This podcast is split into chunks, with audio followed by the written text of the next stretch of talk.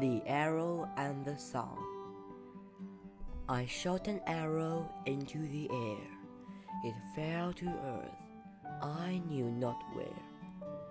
For so swiftly it flew, the sight could not follow it in its flight.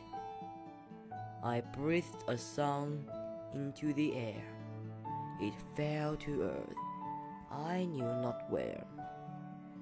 For who has sight so keen and strong that it can follow the slide of a song? Long, long afterward, in a nook, I found the arrow still unbroke, and the song from beginning to end. I found again in the heart of a friend.